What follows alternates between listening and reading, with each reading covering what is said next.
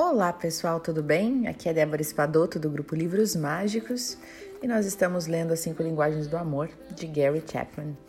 Hoje eu vou continuar para vocês lendo dentro do capítulo 9, que é para a gente descobrir sobre a nossa linguagem do amor, né?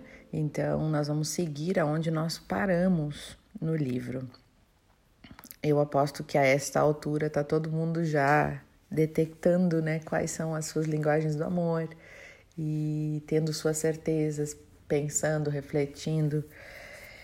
Bom, vocês lembram então que o Bob no capítulo anterior ele confundia, né, toque físico com palavras de afirmação, porque ele como como homem, né, geralmente os homens, geralmente, não é uma regra. Geralmente os homens têm um desejo sexual maior eles podem vir a confundir que toque físico é o que eles gostam mais. Mas pensa um pouco fora da questão sexual. Se o homem gosta de um carinho, de um cafuné, de pegar na mão, de um abraço, porque tem homem que, que, que acha que é toque físico, mas não gosta dessas coisas, é só porque realmente necessita fisicamente da relação sexual, né? E da mesma forma mulheres, né? Precisa entender se a pessoa gosta de um toque na mão, de um carinho, de um cafuné, de estar tá próximo. Isso sim é uma necessidade do toque físico. Necessidade não, é a linguagem do amor do toque físico, né? Bom, então o Bob e o Dr. É, Chapman continuaram a conversa, né? Então o Bob, depois de uma reflexão, falou assim para o doutor: E eu acho definitivamente que o senhor está certo, doutor. Palavras de afirmação é definitivamente a minha primeira linguagem do amor. Quando ela é ríspida e crítica comigo, a minha tendência é me afastar sexualmente dela e fantasiar com outra mulher. Mas quando ela diz que me admira, que gosta de mim, então os meus desejos sexuais automaticamente se voltam para ela. O Bob estava fazendo ali, na nossa breve conversa, uma descoberta muito significativa. Então, qual a primeira linguagem do amor dele? O que faz com que ele se sinta amado, né? Então você pode fazer as mesmas perguntas para você. Qual que é a sua primeira linguagem do amor? O que faz com que você se sinta amado pelo seu cônjuge? O que você mais deseja? E se a resposta a essas perguntas não surge imediatamente na sua cabeça, talvez eu o possa ajudar e o ajude a dar uma olhada na utilização negativa da linguagem do amor.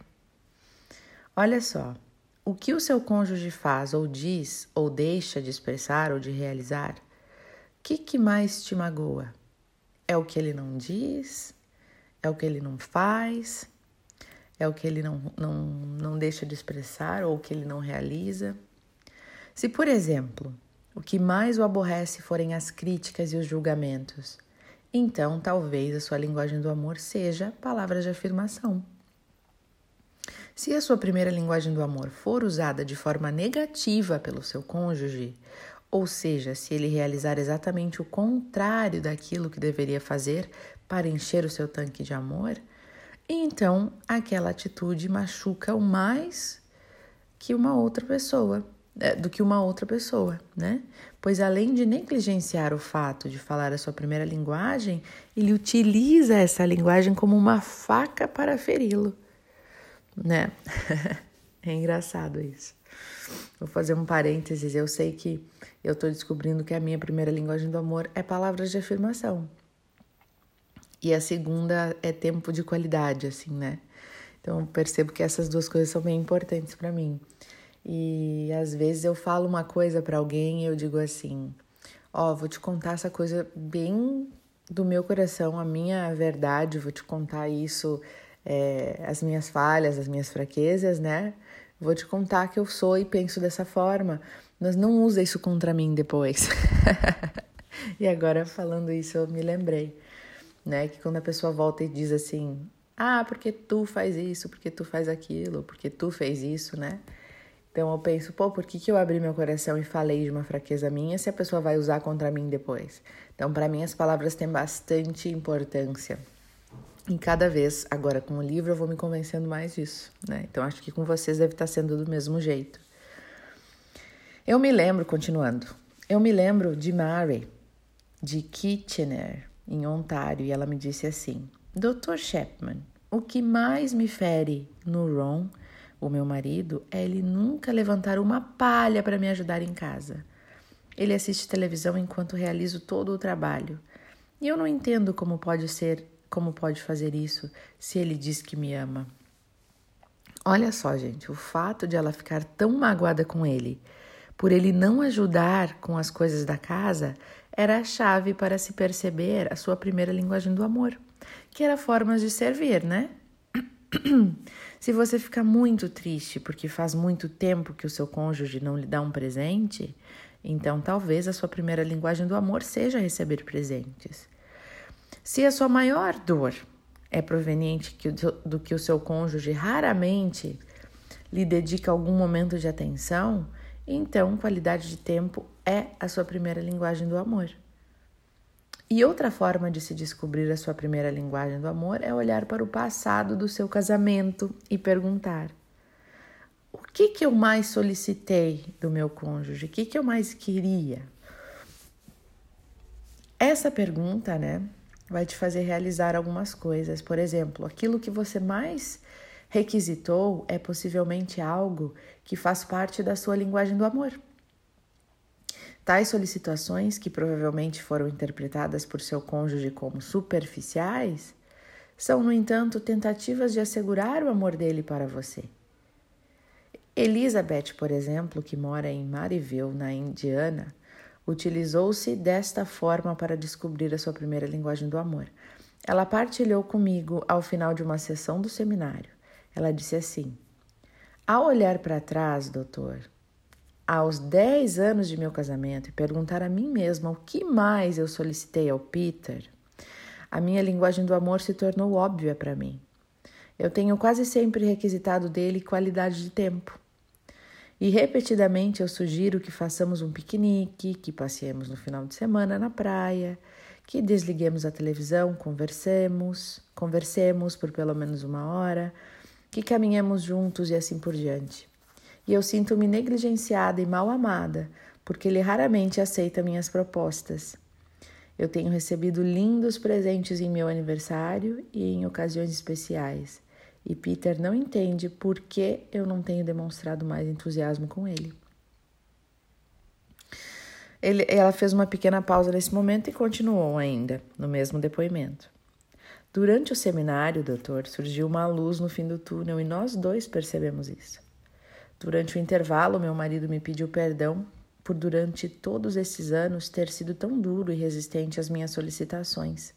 E ele prometeu que as coisas serão diferentes daqui para frente. Ah, e eu acredito que sim, doutor. Outra forma para o seu cônjuge descobrir a sua primeira linguagem do amor é observando o que você faz e diz o que você faz e o que você diz para expressar amor a ele. Há grandes chances de que o que realiza para de que o que realiza por ele seja exatamente aquilo que você gostaria que ele fizesse por você. Se porventura constantemente se utiliza de formas de servir para o seu cônjuge, talvez seja a sua linguagem do amor, né? Se palavras de afirmação fazem com que você se sinta amado, há grandes chances de que a utilize para transmitir amor ao cônjuge também. Portanto, você pode descobrir a sua linguagem do amor ao se perguntar: como que de forma consciente eu expresso amor ao meu cônjuge? Como que você faz no dia a dia? Você dá um abraço, você chega e dá um beijo, você chega e diz no ouvido alguma coisa, você manda uma mensagem, você relembra que o ama, você faz um jantarzinho querido, o que, que você faz? Mas lembre-se de que essa é apenas uma possível dica para se descobrir a sua linguagem do amor, tá? Não é um indicador infalível. Por exemplo, um marido que aprendeu com seu pai a expressar amor à esposa através de presentes faz isso por seguir os passos do seu pai. No entanto, receber presentes talvez não seja a sua primeira linguagem. Ele simplesmente faz o que via o seu pai praticar.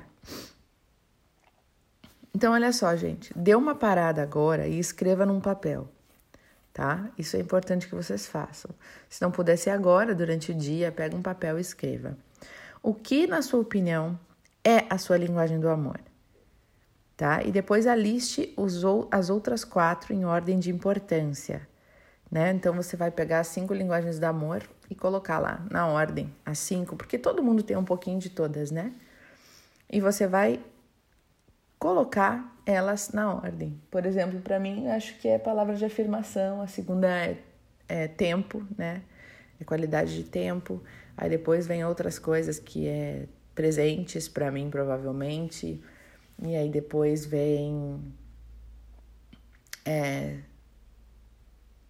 toque físico e, por fim, servir.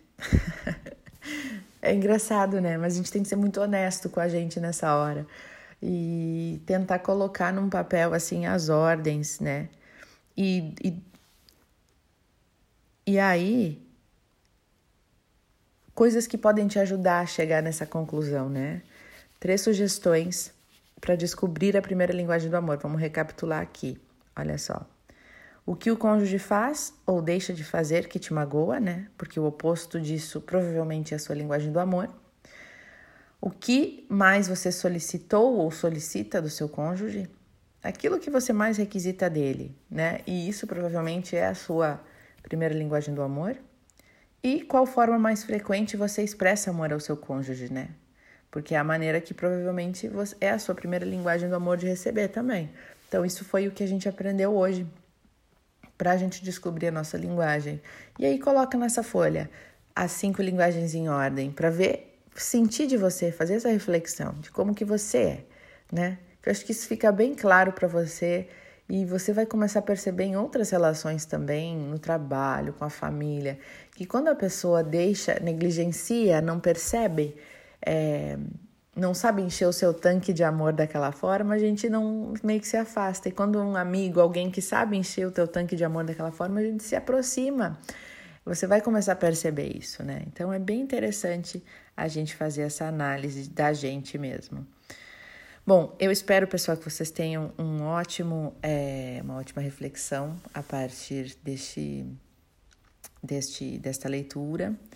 É, tem muita gente perguntando sobre o Livros Mágicos no YouTube, tem muita gente entrando no, no, é, no, no, no Livros Mágicos no YouTube e se cadastrando, né, se registrando lá para receber os áudios. Lá, pessoal, já tem vários livros já lidos, né?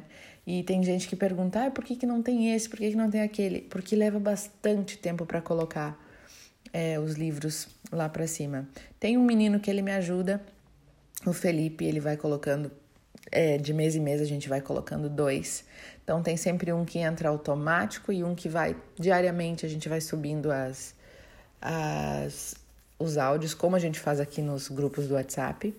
Então, se vocês querem que alguém escute algum livro que vocês já ouviram, ou se vocês querem reescutar algum livro que, que já ouviram, ou um outro que tem lá que vocês ainda não ouviram, porque tem muitos, e subindo mais e mais.